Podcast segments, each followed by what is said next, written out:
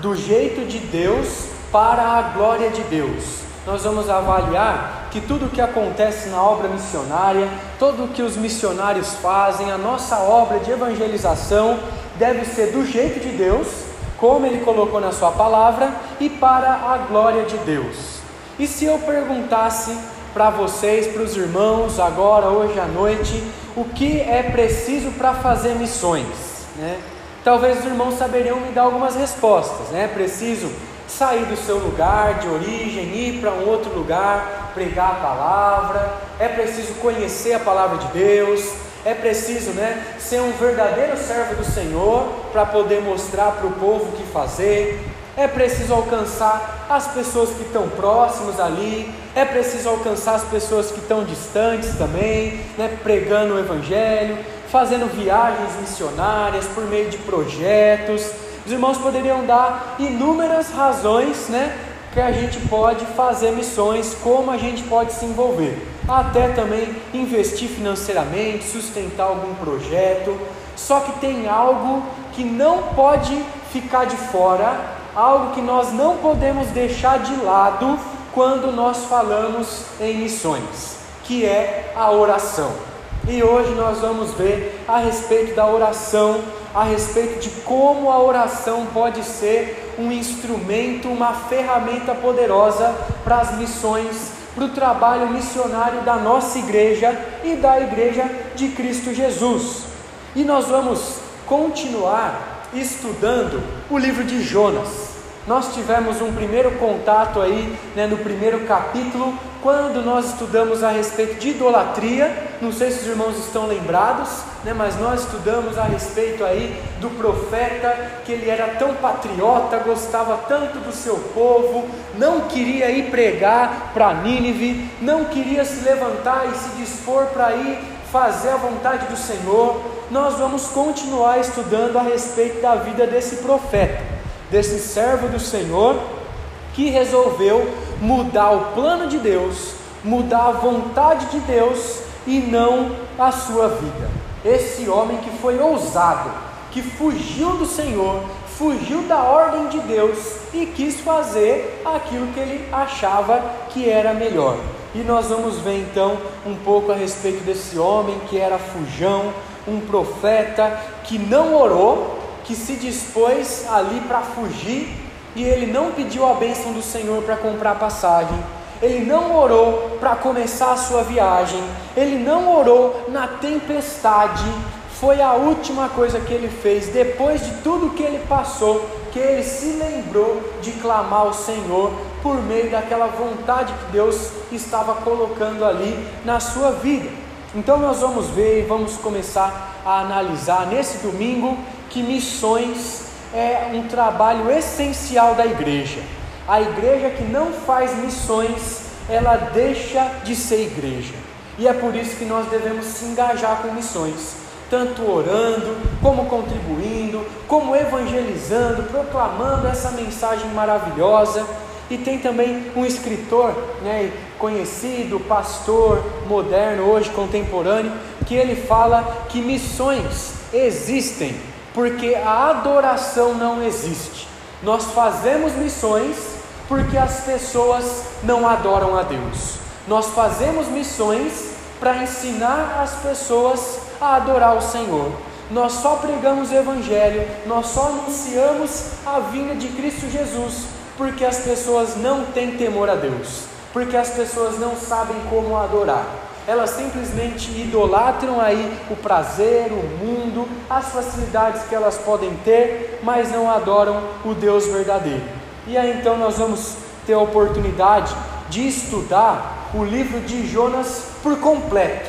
Né? Nós já estudamos o capítulo 1 inteiro, agora nos domingos seguintes vamos estudar todo esse livro aí, vendo de uma forma mais expositiva, analisando todos os versículos para ver o que o Senhor tem a dizer para nós. E nós vamos aprender então com esse profeta fujão, com esse missionário que foi bem sucedido.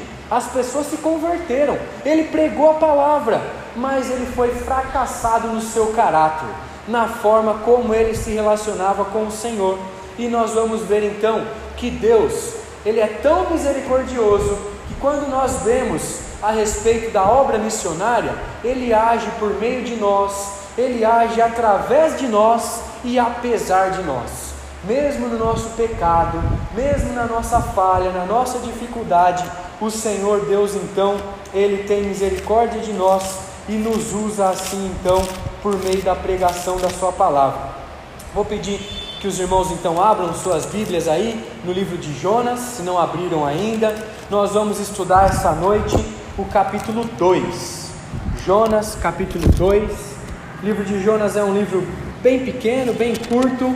A maioria dos seus capítulos aí tem 10 a 11 versículos, só o primeiro que é maior, e nós vamos tirar algumas lições desse capítulo 2 essa noite. O tema dessa mensagem, então, é a importância da oração para cumprir a missão. A importância da oração para se cumprir a missão do Senhor. E nós vamos ler como temos feito, nós vamos ler por partes alguns trechos, tirar as lições e depois vamos ler o trecho por completo e ver o que o Senhor quer nos ensinar. Então vamos ler primeiramente Jonas capítulo 2, do versículo 1 até o versículo 3. Ele diz o seguinte: Então Jonas, do ventre do peixe, orou ao Senhor, seu Deus, e disse: Na minha angústia clamei ao Senhor, e ele me respondeu. Do ventre do abismo gritei, e tu me ouvistes a voz. Pois me lançastes no profundo, no coração dos mares, e eu, a corrente das águas me cercou. Todas as tuas ondas e as tuas vagas passaram por cima de mim. A primeira lição que nós vamos tirar desses primeiros três versículos é que Jonas ele foi obrigado a orar. Como nós vimos anteriormente, Jonas ele não orou em nenhum momento dessa sua fuga. Ele não pediu auxílio do Senhor em nenhum momento, porque ele queria fugir da presença do Senhor. Nesse momento aqui, nessa época da história, o mar, onde muitos marinheiros trabalhavam, muitas pessoas iam para atravessar e viajar, era ali um fenômeno terrível, era o motivo do medo de muitas pessoas naquela época. O mar era a certeza de morte. Quando as pessoas estavam ali numa tempestade, logo elas já se desesperavam porque achavam que não poderiam conter com as ondas, com o poder da tempestade, com os ventos que batiam ali e as pessoas tinham medo das feras que estavam na profundeza, tinham medo das fortes tempestades que eles não tinham passado ainda. O mar era uma ameaça de caos naquele tempo. E essa situação que Jonas está relatando aqui, essa situação que ele está clamando ao Senhor, se compara ao sofrimento da nossa vida, se compara às intensas dificuldades que a gente tem na nossa caminhada. E o peixe aqui que engoliu Jonas, que abocanhou e ficou com ele no seu ventre, significava para Jonas agora um grande livramento. Porque naquela época as pessoas não eram acostumadas a nadar, e eram poucas pessoas que sabiam a arte da natação, eram poucas pessoas que sabiam ali sobreviver no meio de um mar revolto. E Jonas ali, quando foi pego pelo peixe, ele recebe esse livramento do Senhor e começa a perceber as maravilhas do Senhor sendo derramadas na sua vida. E agora, mesmo Jonas tendo abandonado o Senhor, ele percebe que Deus estava acompanhando ali todos os seus passos, mesmo ele fugindo do Senhor. Ele não queria clamar a Deus né, em toda a sua caminhada errada e equivocada, ele não queria cumprir a missão que Deus estava dando para ele, mas agora, nesse momento, Deus o coloca em uma situação que a única coisa que ele poderia fazer é orar a Deus. E Deus começa então a trabalhar na vida de Jonas. E ele começa a mostrar suas grandes misericórdias, mesmo em meio às ameaças de morte, Deus estava mostrando a sua presença na vida de Jonas. E a oração, ela é fundamental na vida do cristão. Nós precisamos orar, nós precisamos ter uma vida de oração. Será que você ora? Você tem uma vida de oração, uma vida de intimidade com o Senhor? Se esforça para desenvolver né, esse relacionamento fiel e diário com Deus? Será que você faz isso diferente do profeta Jonas aqui, que fugiu do Senhor, fugiu da vontade de Deus, começou a fazer muita coisa errada e não se voltou ao Senhor. A oração, ela é um exercício espiritual ensinado em toda a Bíblia, praticada por toda a história da igreja e porque nós, crentes hoje atuais, iremos abandonar a oração para servir ao nosso Deus. A oração então é algo essencial para a nossa vida, tanto para a nossa caminhada cristã, quanto para as nossas dificuldades, como agradecimento, como petição, como ah, pedidos que nós podemos colocar nas mãos do Senhor, porque Ele é o único que pode nos atender. Nós não sabemos a exata localidade de Jonas nesse momento, mas esse texto nos ensina que não existe um lugar específico para orar. Jonas estava dentro da barriga do peixe, um lugar escuro, fedido, abafado, um lugar pequeno ali apertado, e ele orou ao Senhor. Na dificuldade, ele se lembrou do Senhor. Quando ele se dispôs a fugir, quando ele se dispôs a não cumprir a vontade de Deus, ele nem se lembrou do Senhor. E quanto mais nós nos afastamos de Deus, quanto mais nós estamos distante do Senhor, mais nós nos esquecemos das ordens que Ele nos dá, mais nós nos esquecemos da Sua palavra e a nossa vida de oração começa a diminuir, começa a morrer. E foi isso que aconteceu com o profeta aqui, Jonas. Ele se afastou do Senhor, ele se distanciou da vontade de Deus e a oração foi diminuindo na sua vida. E a oração, biblicamente falando, ela deve ser centrada na vontade do nosso Deus, do nosso Pai. A oração, ela deve nos fazer proferir palavras que agradem ao Senhor. A oração é um meio de graça que o Senhor coloca na nossa vida, que nós devemos ter consciência daquilo que nós estamos falando. A oração não pode ser feita de qualquer jeito. Nós não podemos falar qualquer palavras. Nós não podemos ter atitudes perversas quando falamos com o Senhor.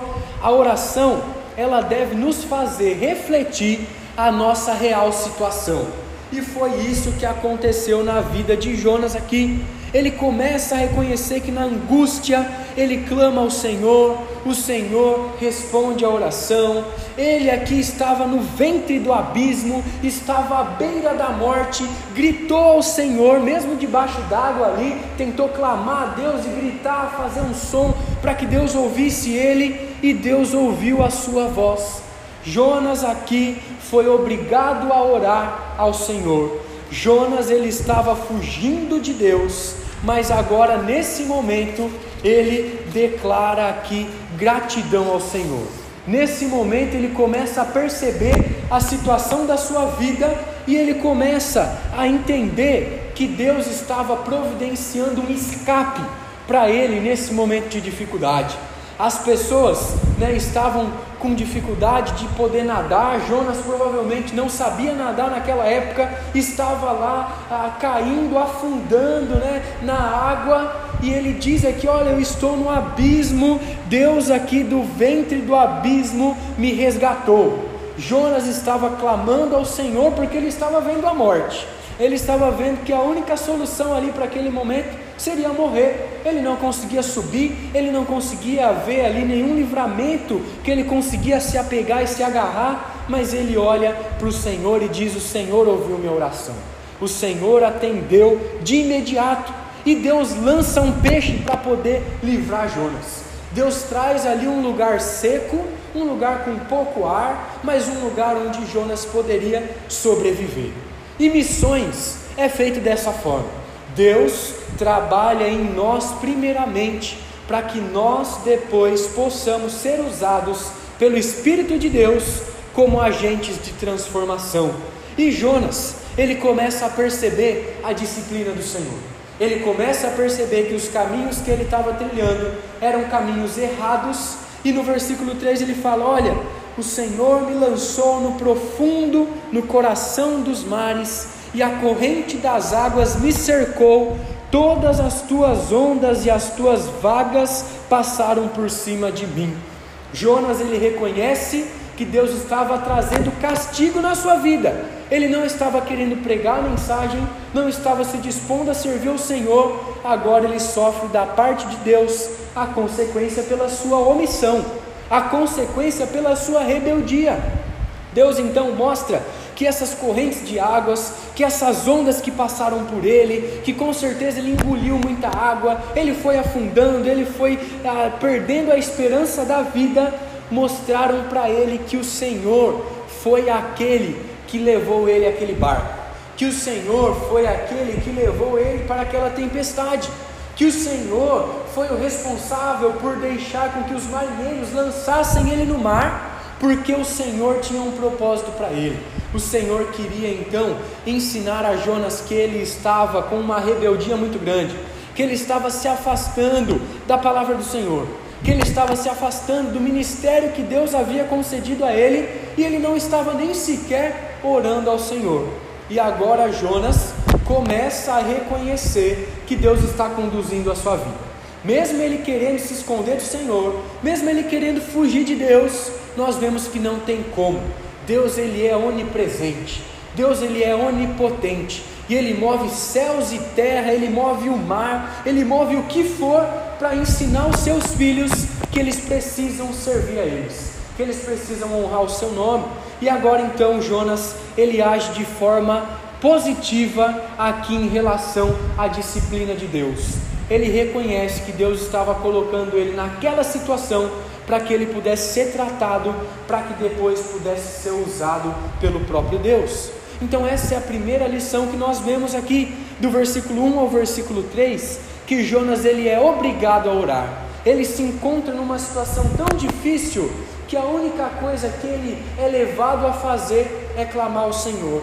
Deus, na minha angústia eu clamei ao Senhor, o Senhor me respondeu, do ventre do abismo o Senhor me acudiu na minha gritaria, na minha, no meu clamor. Ele mostra aqui que foi lançado por meio da disciplina do Senhor no versículo 6, com uma linguagem aqui dos salmos, com uma linguagem poética. Ele escreve essa sua oração depois de ter passado por tudo isso reconhecendo que ele foi levado pelo Senhor a orar, que ele estava sendo aqui aproximado pelo Senhor, pelo próprio Deus.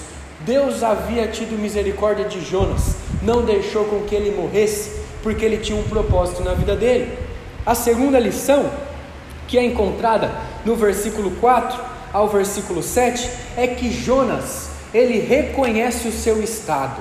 Jonas começa a perceber qual é o seu estado, não era um estado bom, era um estado de pecado. Olhem comigo aí para o versículo 4, ele diz o seguinte: Então eu disse: Lançado estou de diante dos teus olhos, tornarei porventura a ver o teu santo templo? As águas me cercaram até a alma, o abismo me rodeou, e as algas se enrolaram na minha cabeça. Desci até os fundamentos dos montes, desci até a terra, cujos ferrolhos se, corroer, se, corro, se correram sobre mim para sempre. Contudo, fizeste subir da sepultura a minha vida, ó Senhor meu Deus. Quando dentro de mim desfalecia a minha alma, eu me lembrei do Senhor, e subiu a ti a minha oração no teu santo templo. O que Jonas está mostrando aqui é que ele reconheceu a dor, ele reconheceu o sofrimento que Deus estava usando para que ele pudesse continuar se voltando ao Senhor e não fugir da presença dele. Deus ele constantemente usa a dor, usa o fundo do poço para que a gente possa olhar para cima, para que a gente possa reconhecer a vontade do Senhor, para que a gente possa centralizar a nossa vida na palavra de Deus. E Deus usa esses imprevistos para nos fazer lembrar da sua grandeza. Jonas agora ele reconhece o seu pecado, ele reconhece as suas faltas, porque no versículo 4 ele fala: Olha, eu estou lançado fora da presença do Senhor, eu estou lançado de diante dos teus olhos, eu estou longe do Senhor. Jonas ele fugiu da presença do Senhor e foi isso que ele conseguiu. Quanto mais distante nós estamos do Senhor, mais profundo nós caímos no nosso pecado. E Jonas, de uma forma literal, conseguiu perceber isso, porque cada vez que ele ia andando, ele não mediu esforços para descer. Quando ele recebeu a, a mensagem do Senhor, dispõe-te, vai para Nínive pregar, a primeira coisa que ele fez, o texto no capítulo 1 nos diz, é que ele desceu até Jope. Então ele desceu. A segunda coisa que ele fez, comprou a passagem, desceu até o navio. Depois ele desce ao porão do navio. Depois ele é lançado ao mar e desce mais profundamente. E depois ele desce para o ventre do peixe. Jonas desceu e desceu e desceu, se afundou na sua rebeldia, se afundou no seu pecado, se afundou aqui nas dificuldades, na sua vontade, e Deus começa a mostrar para ele que esse não é o propósito do Senhor na sua vida. Quando nós arriscamos muito para fugir da presença do Senhor e não lutamos para cumprir o seu propósito, ele trabalha na nossa vida, ele trabalha no nosso coração por meio do tormento, por meio da tempestade, por meio do sofrimento. E muitas vezes nós murmuramos, nós reclamamos das condições da nossa vida, mas nós não paramos para pensar que o problema pode ser nós mesmos, que a dificuldade que nós estamos enfrentando é porque nós estamos nos afogando no nosso pecado, é porque nós estamos nos distanciando da presença de Deus, e não é isso que Ele quer para o seu povo. Deus está mostrando para Jonas aqui que ele se importa com a sua obra, com o reino dele, mais do que qualquer outro. Deus, ele é mais glorificado em nós quando nós nos satisfazemos nele. Deus, ele quer que os seus filhos se satisfaçam na sua vontade.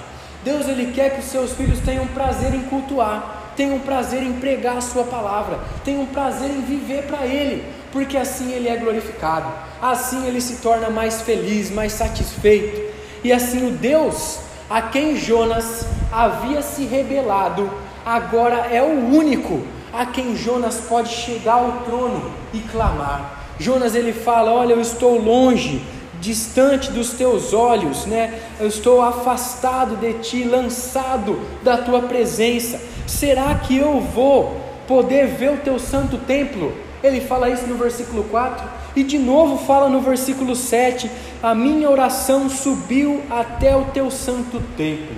Jonas ele relembra aqui que o templo é o local onde Deus recebe os sacrifícios. Jonas, ele lembra aqui que o templo é o local onde o povo pode orar e as orações são atendidas pelo Senhor.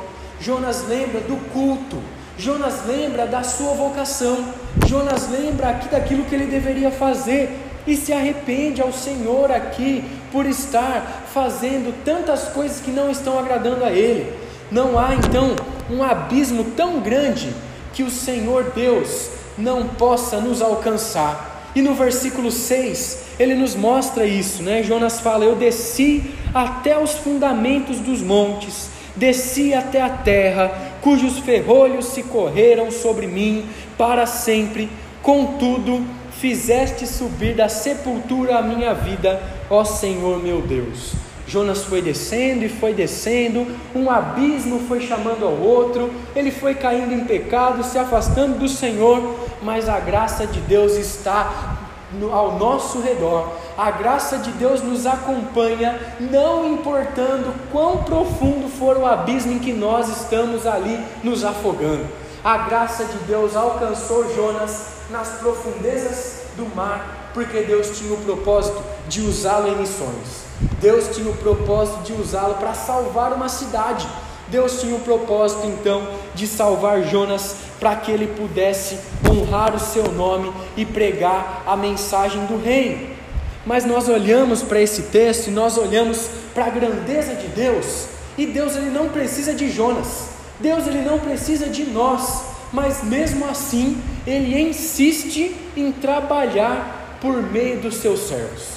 Ele insiste em colocar Jonas nessas profundezas, colocar Jonas dentro da barriga de um peixe, que foi uma situação em que poucas pessoas passaram na vida. Se nós olharmos para relatos da história também já temos aí um marinheiro que foi engolido por um tubarão e esse marinheiro conseguiu enfiar sua lança e sair desse tubarão e ele conseguiu sair vivo, comprovando que existem peixes grandes que podem engolir homens. Nós podemos ver agora Jonas nessa situação aqui singular que ele, esse homem, passou aí há muito tempo atrás mas Deus leva para esse lugar, esse lugar ruim, para tentar trabalhar no coração de Jonas, para ganhar Jonas, para alcançar Jonas, para que ele possa ter um coração fiel, firme à palavra e à vontade de Deus, para que ele possa alcançar outras pessoas. Então Deus, Ele está ensinando para nós aqui, claramente, que Ele tem um propósito na nossa vida. Que se Ele nos salvou, que se Ele nos resgatou, Ele quer nos usar, Ele quer nos tirar das trevas, Ele quer nos tirar da morte, tirar do abismo de pecado, para usar a nossa vida. 1 Pedro 2,9 fala isso, né? Que nós somos raça eleita, sacerdócio real, nação santa, a fim de proclamardes as virtudes daquele que vos chamou das trevas para a maravilhosa luz. A primeira parte desse texto nos fala quem nós somos em Cristo e depois ele fala qual é o objetivo da nossa vida, que é proclamar as virtudes daquele que nos tirou das trevas, nos tirou da morte, nos tirou do abismo. E era isso que Deus estava mostrando para Jonas agora. Jonas, eu te salvei, você é um profeta, você já profetizou ao povo. Eu quero que você vá e pregue a Nínive. E Jonas estava se mostrando rebelde, mas nesse momento Deus trabalha no coração de Jonas. Deus mostra o propósito pelo qual Deus chamou a Jonas. Deus nos mostra nesse texto aqui o propósito pelo qual ele nos chamou para proclamar para levar o seu reino, para levar a luz para as outras pessoas. Você tem prazer nessa nobre posição? Você tem prazer nessa nobre função que não é todo mundo, só os crentes em Jesus recebem essa função. Será que você tem prazer em servir ao Senhor, em pregar a palavra, em testemunhar da luz de Cristo Jesus?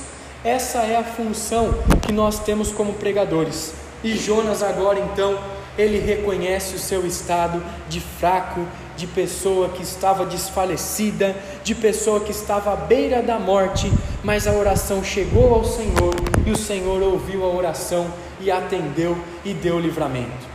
E a terceira e última lição que nós vamos ver está aí no fim desse texto, do versículo 8 até o versículo 10, e ele diz o seguinte: Os que se entregam à idolatria vã abandonam aquele que lhes é misericordioso. Mas com a voz do agradecimento eu te oferecerei sacrifícios. O que votei, pagarei. Ao Senhor pertence a salvação. Falou, pois, o Senhor ao peixe, e este vomitou a Jonas na terra.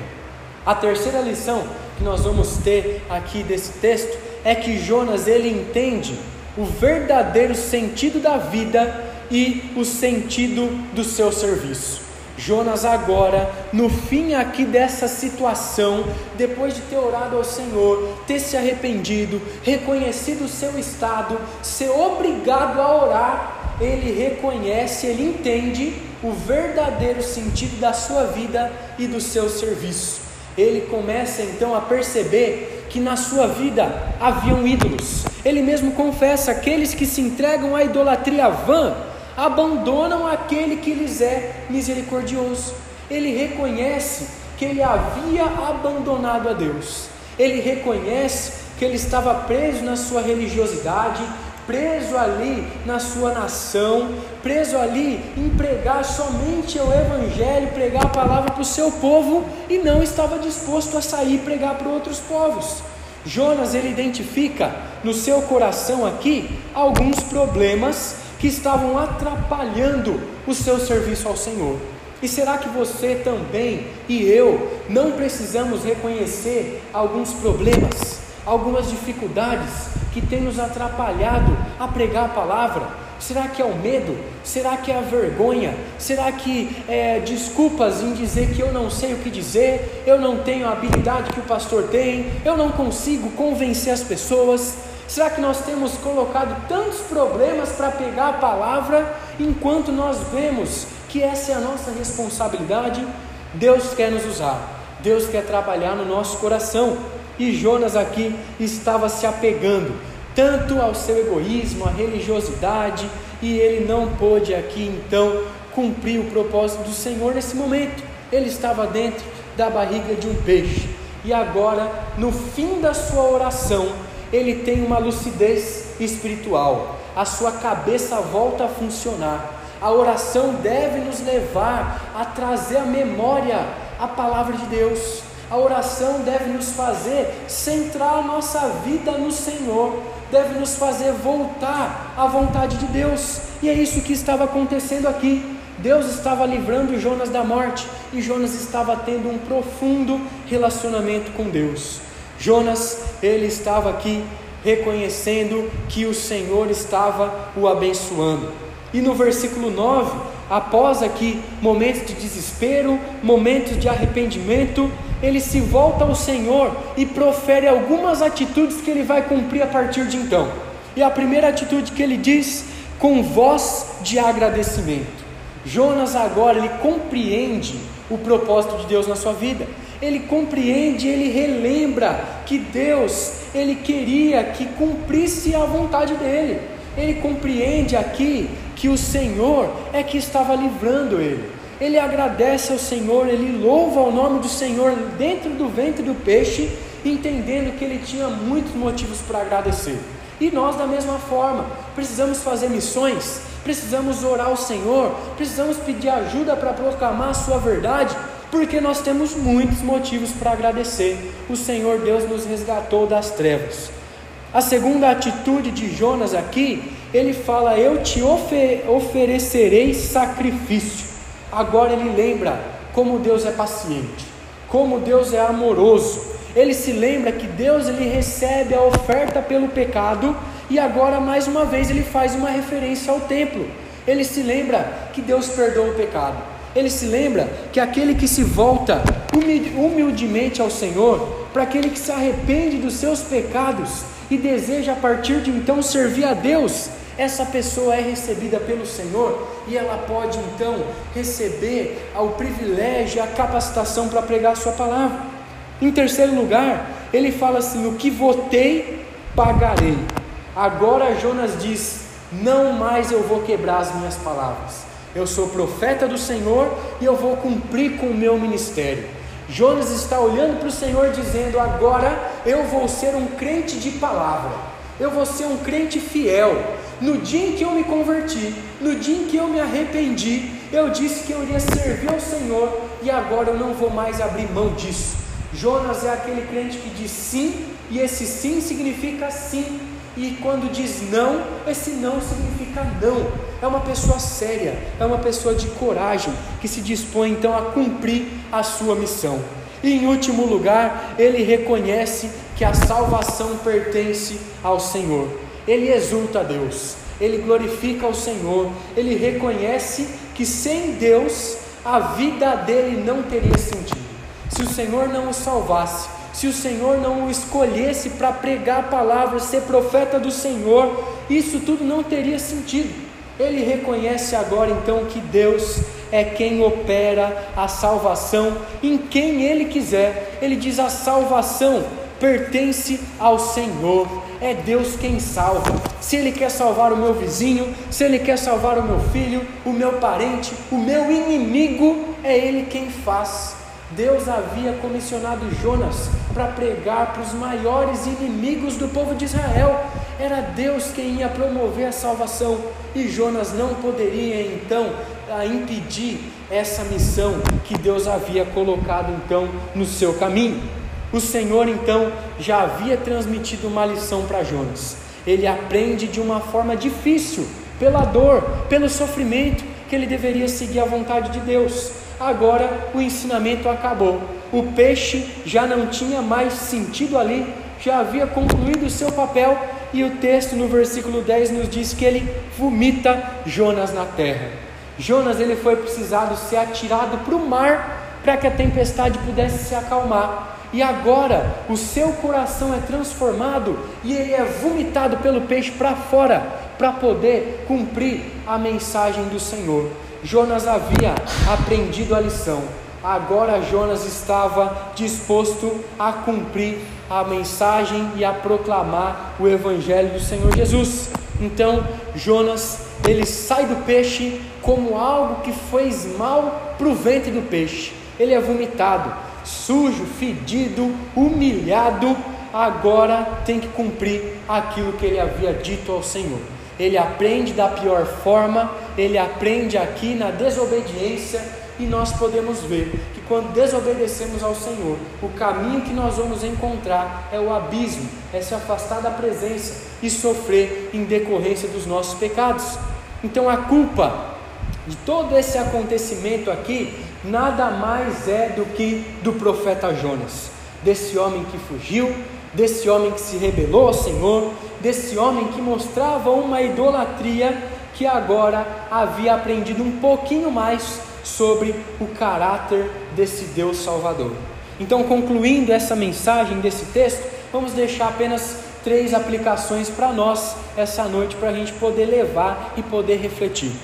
A primeira aplicação é a seguinte: se você é crente e não ora, Deus vai te colocar em situações em que a única coisa que você poderá fazer é orar. Foi o que aconteceu com Jonas. Ele tomou atitudes, resolveu seguir o seu caminho da sua forma, resolveu tomar suas próprias decisões sem orar, sem consultar o Senhor. Já tinha ouvido a palavra de Deus, sabia o que tinha que fazer, mas não orou a Deus. Ele foi colocado no ventre do peixe, no abismo, à beira da morte. Foi onde ele pôde orar ao Senhor, clamar a Deus. Antes mesmo de nos dispormos a fazer algo pelo Senhor, nós precisamos orar. Toda vez vir, antes de vir à casa do Senhor, toda vez antes de termos uma reunião na casa de alguém, toda vez antes de fazermos um culto, de clamarmos ao Senhor, de louvarmos a Deus, nós precisamos orar, pedir o seu auxílio antes de trabalharmos, antes de antes de dormirmos, ao acordarmos, nós precisamos orar ao Senhor. E é isso que esse texto nos ensina. Nós precisamos aprender ah, por meio dos exemplos que nós temos na palavra de Deus.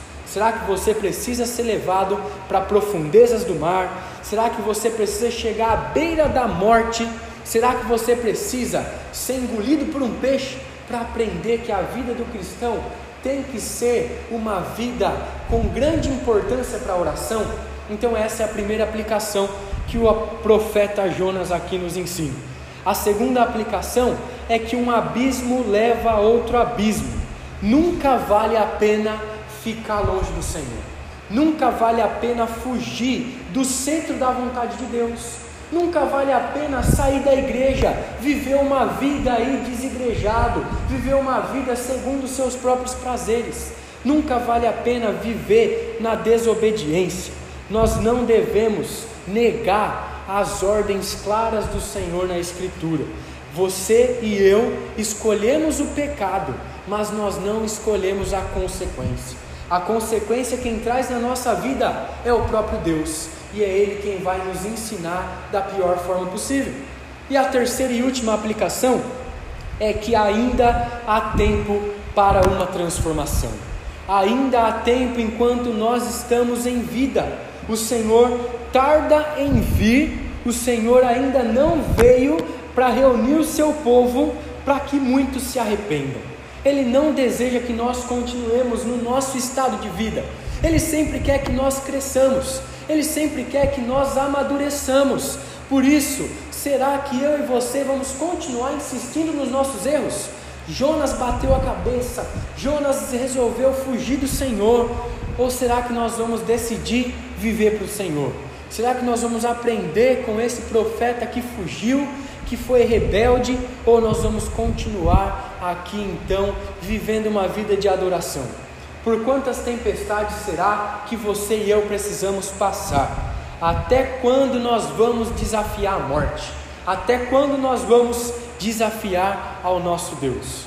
Por isso, ao ouvir essa mensagem essa noite, nós devemos deixar o Senhor nos transformar da forma mais fácil.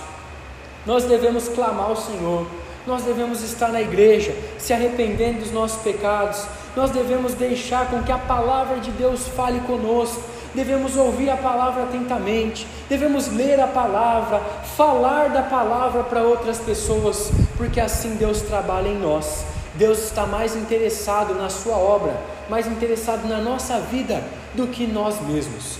Por isso a oração, ela é muito importante para o cumprimento da missão. Como igreja presbiteriana de Vila Pernambuco, nós somos responsáveis pelas pessoas que estão ao nosso redor e nós precisamos orar para que essas pessoas sejam salvas. Mas muito mais além de orar, nós precisamos pregar para essas pessoas, nós precisamos alcançar essas pessoas, e esse é o meu desejo, esse é o desejo do Senhor para a nossa igreja, para vermos mais pessoas aqui, para vermos servos do Senhor, para vermos pessoas que andavam longe do Senhor, desgarradas, sem pastor, no pecado, agora felizes, com prazer de agradar ao Senhor. E é por isso que nesse mês nós celebramos missões. É por isso que nesse mês nós nos voltamos para evangelizar pessoas, nós nos voltamos para orar por missões, e isso deve ser um objetivo da nossa igreja. Isso deve ser algo que nós devemos levar para toda a nossa vida, pregar o evangelho, testemunhar da graça do Senhor Jesus, até que ele venha ou até que ele nos leve. Então, que a graça do Senhor esteja nos auxiliando, esteja nos fortalecendo, esteja nos amadurecendo para que possamos ser servos fiéis e verdadeiros.